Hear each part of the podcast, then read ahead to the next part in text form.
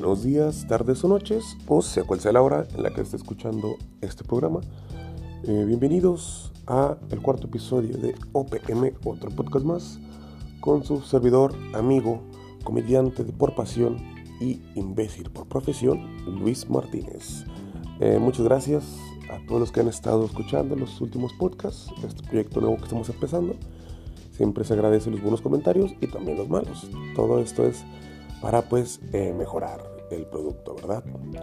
Hoy estamos a domingo 12 de abril. Eh, hoy nos iba a subir episodio. La verdad no estábamos planeando subir el día de hoy. Quería aterrizar varias ideas para el cuarto episodio, pero este vamos a decir que es un episodio especial. ¿Por qué me refiero? Porque pasó algo este fin de semana que creo que merece ser dicho porque eh, desencadena varias cosas. Eh, justamente creo que fue en la madrugada del día sábado, o sea, pasando viernes a sábado, se anunció el fallecimiento del gran guionista, comediante, eh, escritor y pionero del mundo gamer, al señor Gus Rodríguez, eh, que descanse el señor, falleció y pues fue un gran golpe para la cultura gamer antes de empezar, a mí me molesta mucho cuando la gente romantiza mucho la muerte y cambia el contexto de las personas. O sea, de que fallece Gus Rodríguez y la gente, no, no puede ser, ay, no, me voy a morir, no puede ser. Wow, no, no puedo, wow, eso fue un, un ídolo, un grande, un crack, no no puedo con esto, ya basta 2020. cállate, cállate, imbécil, ¿sí? Este, también cuando se muere alguien de que él era una gran persona, él, no mames, él me encantaba, wow, porque ese nos fue un ángel, Dios llevó sus mejores guerreros, de que cállate mucho los hocico, o sea, este vato, güey, era culero, güey, era ojete, o sea, no romanticemos la muerte. Digo, no, no, no quiero decir que Gus Rodríguez era culero, pero no lo lleven de que no mames, ¿por qué me hacen esto? Pues falleció y sí da nostalgia. Sí hay que darle su debido reconocimiento, pero tampoco no exageremos. Eh, falleció eh, un gran, te digo, un pionero. Y sí es un poco triste, o sea, sí, sí, sí da nostalgia, más no me, no me cambia la vida, solamente digo, ah, pues qué lástima. Pero falleció eh, y es, es triste, les digo, y da nostalgia porque él fue el pionero de toda una cultura geek, no solamente de gamers, sino de gente que nos gusta los cómics, Star Wars, El Señor de los Anillos, el anime, la ciencia ficción, todo este tipo de cosas que hacen que nunca cojas en tu vida. Eso es lo que... eso es, eso es lo que, lo, que genera eso, eh, que tu pito jamás se ha tocado por una mujer. Pero qué divertido es ser fan de esto. Y lo digo porque él, es de los 90. Él, esta persona, Gur Rodríguez, es el creador de la revista Club Nintendo. Eh, muchos, muchas personas que han jugado videojuegos eh, la conocen. Cualquier persona que haya jugado videojuegos constantemente en su vida sabe cuál es la revista Club Nintendo. Ha comprado algunos tomos. Eh, veía las dinámicas, que era siempre la del rumbo escondido en la portada, etc. Aparte, antes del internet, antes de que tuviéramos la información en la palma de nuestra mano, eh, era muy difícil poder conocer sobre la historia de un juego, conocer gags, conocer trucos, eh, ver dudas, ver datos curiosos, saber quién es el creador, entrevistas con los creadores, ver puntos de vista de otras personas, reseñas, eh, calificaciones, todo ese tipo de cosas que las puedes ver en YouTube con un youtuber, con, en, una página de, gamers. Todo eso lo tenías que encontrar por tu cuenta y Club Nintendo te lo facilitaba. Era la revista pues de preferencia para todos para poder investigar, ¿no? Entonces, este era fue de las primeras revistas, creo que la revista más icónica en el en el ámbito gamer y aparte Gus Rodríguez era conductor de un programa llamado Nintendo Manía, que pues era lo mismo, era un programa de gamers hablando sobre juegos, dando reseñas, ponían clips, clips animados de Mario Bros, de Zelda, cosas que, a las cuales el público casual de México no estaba acostumbrado a ver. Entonces era una gran sorpresa. Yo tengo 28 años, entonces cuando Club Nintendo, digo Nintendo Manía estaba en su mero apogeo, yo estaba muy chiquito. La verdad no podía disfrutar el programa como tal. Pero me da nostalgia porque siempre lo veía, veía los clips de Mario Bros. de Zelda o de algún juego que yo, si yo tenía un juego de Super Nintendo en la casa y veía que, lo, que, que le daban reseña de que, wow, me... entonces se, sentía especial. Para un niño era, era, algo especial. Y aparte, te digo, siempre era también, lo relaciono mucho que después de Nintendo Manía ponían las, caricaturas o el anime en, en TV Azteca. Entonces es, es la nostalgia, pero porque quiero recalcar la importancia de Gus Rodríguez en esa época porque antes era muy difícil admitir estos gustos, era este, públicamente mal visto, o más que mal visto, o sea, no eras un criminal, un pedófilo, un leproso, pero sí en, el estatus social te ponías muy por debajo y eras, era muy, ¿cómo se puede decir? victimable una persona que fuera, no sé si esa palabra exista, pero creo que me entienden, era muy este, victimable una persona que, era, que admitiera o que expusiera su gusto por este tipo de cosas. Por el, eh, los cómics, el manga, el anime, los videojuegos. Eras un nerd, eras un geek, eras un teto, como se les dice. Eras, eh, en, la escala social estabas abajo y te podía empezar muy fácil. Entonces, era mucha represión a la gente que tenía estos gustos.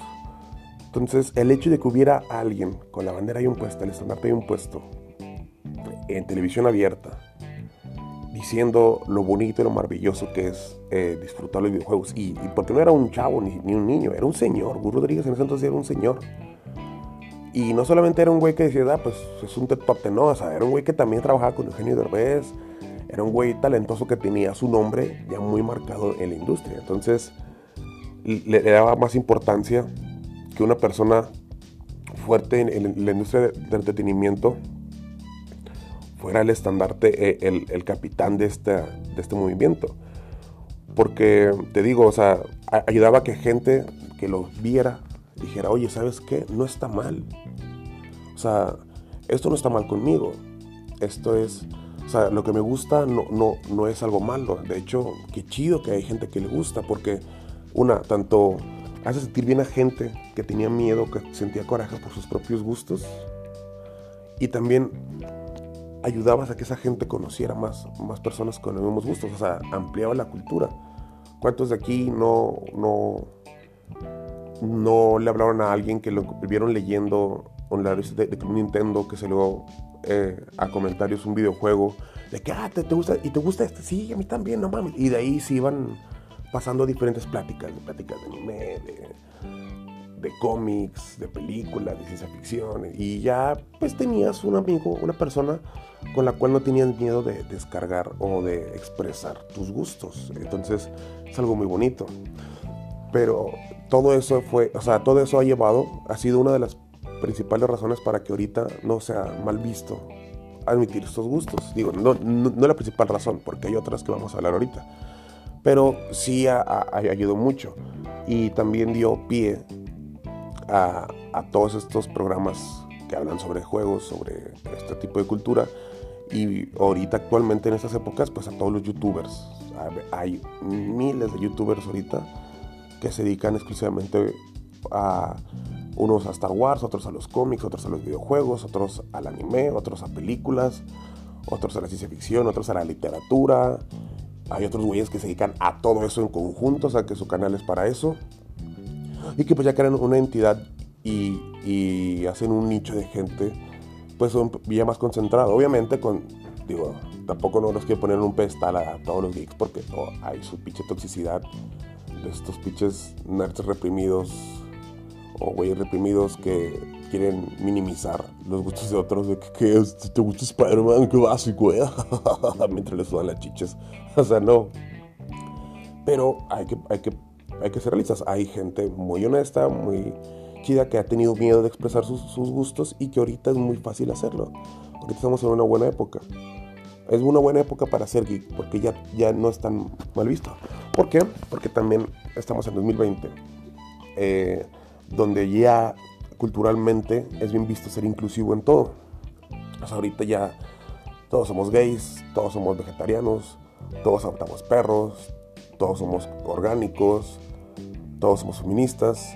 Y no lo digo en plan de burla, con un poquillo de jiribilla cómica tal vez, jejeje, pero lo digo como un hecho. Pues, o sea, todo, todos estos movimientos tienen un gran poder y fuerza actualmente y es porque no todo el mundo nos hemos prestado a, abrir, a abrir nuestra mente y dejar atrás conductas retrógradas, ya sea como machismo, racismo eh, y, otras más.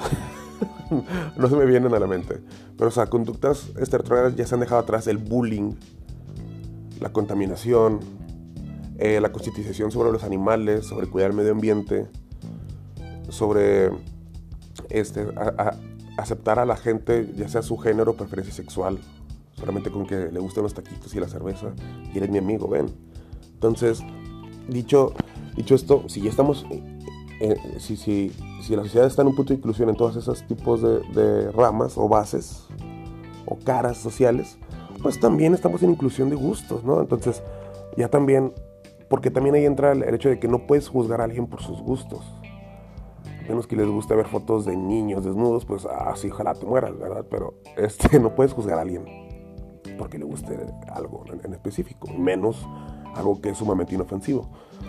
Entonces, eh, ahorita es buen momento para ser geek. Yo veo a los jóvenes, a los chavitos, y ya, y todos, por ejemplo, admiten con tanta pureza sus gustos sin miedo a represalias como antes, porque antes admitir que te gustaba ese, tipo de cosas, yo me acuerdo en la secundaria, que me estaba mucho de moda Yu-Gi-Oh, el juego de cartas Yu-Gi-Oh, entonces admitir que te gustaba Yu-Gi-Oh en la secundaria era firmar un contrato donde ibas a recibir vergazos 24/7 cada vez que fueras a la secundaria. Era un contrato de vergazos, de, obviamente tú eras la parte perdedora, entonces, eh, eh, bueno, será porque yo también estoy en secundaria pública cacota de, gobierno, eh, con, muchos jóvenes muy salvajes, pero pues admitir eso, hace cuenta que a ellos se les llenaba la boca, y como se lo saboreaban de que ¡ay! le caía del cielo un regalo. era, era así, pedir putazos al por mayor. Digo, es, es, gracioso por un lado, pero por otro, pues también tienes que ver el trasfondo de eso y que es, es gente, eh, son gente insegura que ven a alguien expresar su gusto tan bonito, tan inocente por algo, pues a su vez son gente que no tiene el valor de hacer ese tipo de actos, porque eso sí, en, ese entonces, en mi época, yo admiraba demasiado a la gente que admitía, o sea, o que abrazaba mucho su, su cultura, porque se requirió un gran valor hacerlo porque era un gran, o sea, era una ola de, mierda que te podían tirar por eso era es, exclusión de los grupos sociales. O no te incluían para molestarte, te, te, buleaban, las moras no te pelaban. Yo, yo digo esto desde el lado que yo vi, desde la escuela pública. A lo mejor hubo, gente que dice, no, en mi escuela están más chidos, pues felicidades, güey, qué chido que tu escuela no era una bola de salvajes. En mi ambiente, yo crecí en un lugar llamado Santa Catarina, aquí en Monterrey, que pues eh, es caca, es cacota, es, es feo el municipio. O sea, no feo, feo de, visualmente, pero tiene sus zonas muy culeras. Y yo viví en una de esas. Entonces, sí era muy difícil expresar tu gusto por eso. Y, la gente que lo hacía, yo, yo era fan de toda esa cultura en la secundaria, consumía todo eso, sin embargo, nunca lo expresaba en la secundaria. Trataba de, encajar y decir, eh, ¿qué onda? Jejeje. Hacía bromas y pilladas. Digo, tampoco era como que el bullying, solamente era el chistoso de que, ¿cómo están? Y así, no sé, hacía ruidos y estaba gordito, entonces era el gordito bonachón. Pero veía a amigos, que también eran mis amigos, siendo pues, molestados, muy culero. O sea, a los que iban a su Game Boy a jugar Pokémon, o sus cartas de Yu-Gi-Oh! o hablaban de anime. O, en ese entonces cuando empezó la Pottermanía, los de Harry Potter, pues cállate. Entonces, estaba muy culero. Y antes era muy difícil y mm, a la gente que lo llegó a hacer en su momento y, que, y si escuchan esto, felicidades. Son gente muy valiente por expresar eh, así su, su, fanatismo. Pero creo que ya me perdí un poco. Ah, sí, este, antes era muy difícil, ahorita ya es, es más sencillo. Es muy fácil ser. O sea, veo a los muchachos en secundaria, a los niños en secundaria, eh, jugando, haciendo sus bailes de Fortnite, hablando de anime, de películas. Porque te digo, Ah, también, fuera de la que la cultura es muy inclusiva, también ha ayudado mucho los medios audiovisuales y de entretenimiento. O sea, principalmente las películas de Marvel. Las películas de Marvel han hecho mainstream todo lo que viene siendo eh, el, fandom del cómic. Porque antes salían películas de cómics, yo me acuerdo pues cuando salió X-Men o Spider-Man, y sí eran películas que la gente veía, pero no se hablaba tanto como se hablaban de estas películas de Marvel. Y aparte, pues como eran películas muy individuales, no tienen un universo compartido, no generaban lo que viene siendo eh, este fanatismo por, por los cómics. Pero yo siento, pienso yo, que cuando tú puedes ser fan de algo, a lo mejor de las películas de X-Men, que están como que muy individuales en su universo, y dices, ah, pues está bien. Pero no es la misma experiencia que ver, por ejemplo, el universo de Marvel, unas, o la saga de Star Wars, o El Señor de los Anillos. ¿Por qué? Porque estas películas se manejan independientemente, o sea, la historia de estas películas se manejan independientemente dentro de un universo vasto de historias, de personajes, de mitología, de, que tienen ya un precedente, que tienen una expansión del universo, tienen varias, no sé cómo decirlo, historias. Por ejemplo, ves El Señor de los Anillos y te gusta la historia. Pero cuando, lo que hace el fanatismo geek de la gente es que dices, bueno, mames, es que estos güeyes son solamente la punta de una lanza de historia. O sea, hay mucho por detrás. Y voy a decir pues, este, cosas más que Están los Valar, güey. El primer, este señor oscuro Melkor, Melkor. O sea, varias cosas de, de la saga del Señor de los Anillos. Que cuando las lees por aparte, enriquecen un putazo la historia que están leyendo ahorita. Y al igual con los cómics, a lo mejor dices, pues ves la, X-Men, pues sí, pero hasta ahí queda, o sea, ahí empieza la historia y ahí termina.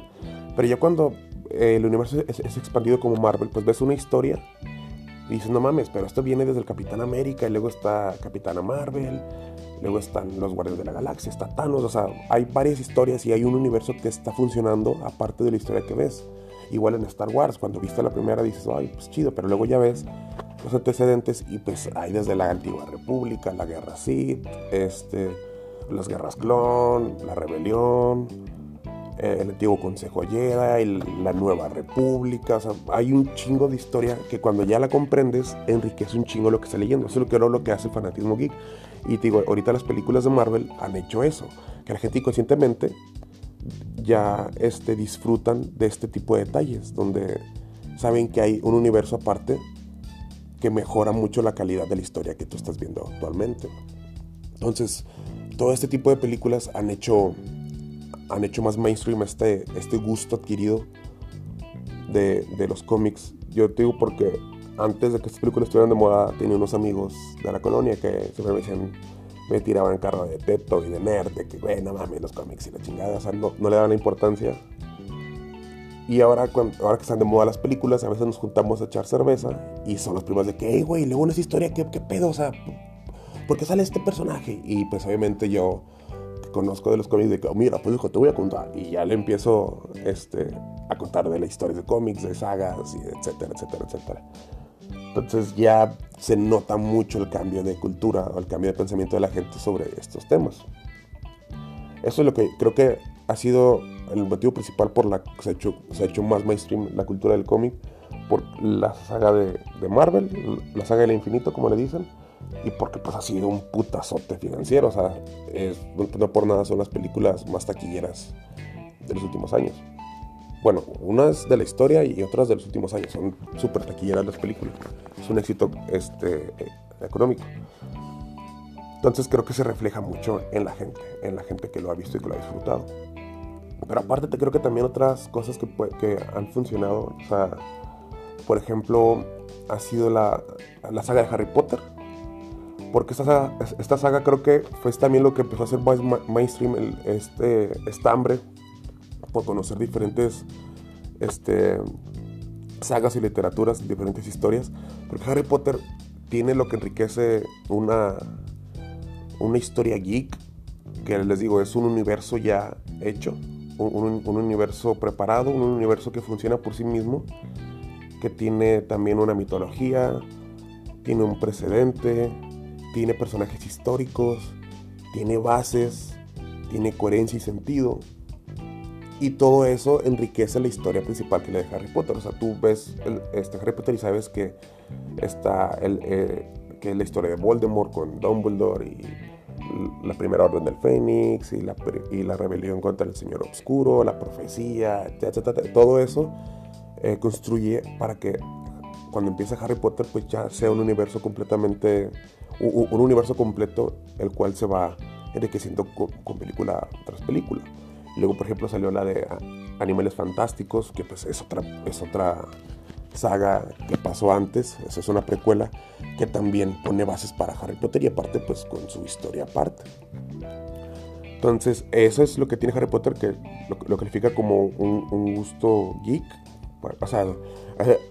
Así lo voy a nombrar a, este tipo de historias, como Star Wars, El Señor de los Anillos, Harry Potter, es un gusto geek, pero también tiene este lado mainstream, que pues también es con adolescentes, con un niño que se va convirtiendo eh, en hombre a través de la historia y pues pasa las etapas que pasamos todos como adolescentes, que te enamoras, conflictos internos, inseguridades, eh, amoríos, rivalidades con otros, con, otros muchachos, fiestas, diversión, caos, todo esto. que creo que nomás a Harry Potter se le faltó drogas y unos putazos así con, con caguamas rotas para que diga, esta es mi historia, ¿sabes? Esta es mi adolescencia. Pero, no, no es, no es cierto, pero sí, sí, o sea, es algo con lo que mucha gente se puede identificar y lo conectó pues a través de esta historia. Mismo caso que en su momento fue Spider-Man. Eh, antes Marvel Comics era, bueno, los cómics en general siempre fueron pues para un público muy, muy específico, pero se empezaron a hacer también, eh, por lo menos en Estados Unidos, se hicieron más, más mainstream por Spider-Man, porque fue el primer superhéroe y actualmente el único con tanto éxito que es un adolescente, es, un superhéroe, es, un superhéroe adolescente, no es un millonario excéntrico como Tony Stark o como Bruce Wayne, no es un hombre perfecto como el Capitán América o, o este Superman, no es un dios longevo como Thor, ¿sí? no es un este, policía que se hizo velocista como Flash, o un piloto aviador como Linterna Verde, etcétera, etcétera. O sea, no es el, prototipo de, superhéroe ya maduro que lidia con su moral a través de los problemas, sino Spider-Man, la base de Spider-Man es que es un adolescente que adquiere poderes este, y empieza a defender la ciudad bajo la ideología de con un gran poder se requiere una gran responsabilidad, sin embargo es un niño, es un adolescente que la está cagando constantemente y está aprendiendo y eso fue boom, boom, porque parte era también un chavo que tenía problemas de amor con Mary Jane, que, tenía relaciones con Gwen Stacy, Mary Jane, Felicia Hardy, era bulleado por Flash Thompson, tuvo amigos, rivalidades que se hicieron con Eddie Brooke que se hizo Venom, etc. No, no me quiero dar, no quiero explicar tanto de la historia de Superman, pero el contexto era de un superhéroe, que de ahí este desencadenó a que DC, la editorial DC, pues sacara a su grupo juvenil que eran los jóvenes titanes, que pues muchos los conocemos por las caricaturas, donde son los compañeros de superhéroes y, superhéroes jóvenes, como Robin, Aqualad, Superboy, Starfire, Chico Bestia, que pues era lo mismo, son un grupo de jóvenes amigos adolescentes que viven su vida y su pubertad y este crecimiento de testosterona con los hombres y todo esto eh, pero también son superiores y tienen que salvar gente y van aprendiendo sobre la marcha. Y que también fue una fórmula que funcionó muy bien para DC, pero el que puso ahí los, las, bases, o sea, el, que puso el éxito en la mesa fue Spider-Man. Y te digo, todo esto, pues, todo esto ha sido parte de que la cultura, que la, que la, que la gente externa a al gusto geek vayan eh, adquiriendo esta cultura, que, que, se van haciendo parte del nicho. Obviamente no que te transformes en un, en un geeksote de que vamos a jugar Calvos y Dragones, que de hecho es algo que también es... Creo que es, eso todavía no está tan normalizado, sin embargo sí, sí me gustaría jugarlo. Eh, pero sí, o sea, se nota mucho el cambio. Pokémon. Pokémon recuerdo cuando estaba en la en la secundaria, todavía prepa, pues sí era, era todavía más marginado eh, jugar Pokémon o admitir tu gusto por Pokémon. Pero ahorita se vio de volada cuando salió Pokémon Go, esta aplicación celular, que se hizo un putazote y estoy a fecha que hay gente que, que, lo sigue haciendo, o sea, lo sigue jugando, se van a la macroplaza, a los parques a buscar Pokémones. Y cuando alguien lo ve de que, ah, está jugando Pokémon Go, o sea, es como que, mira, pinche envergado, o sea, mira, no mames, sino ya es algo muy normal.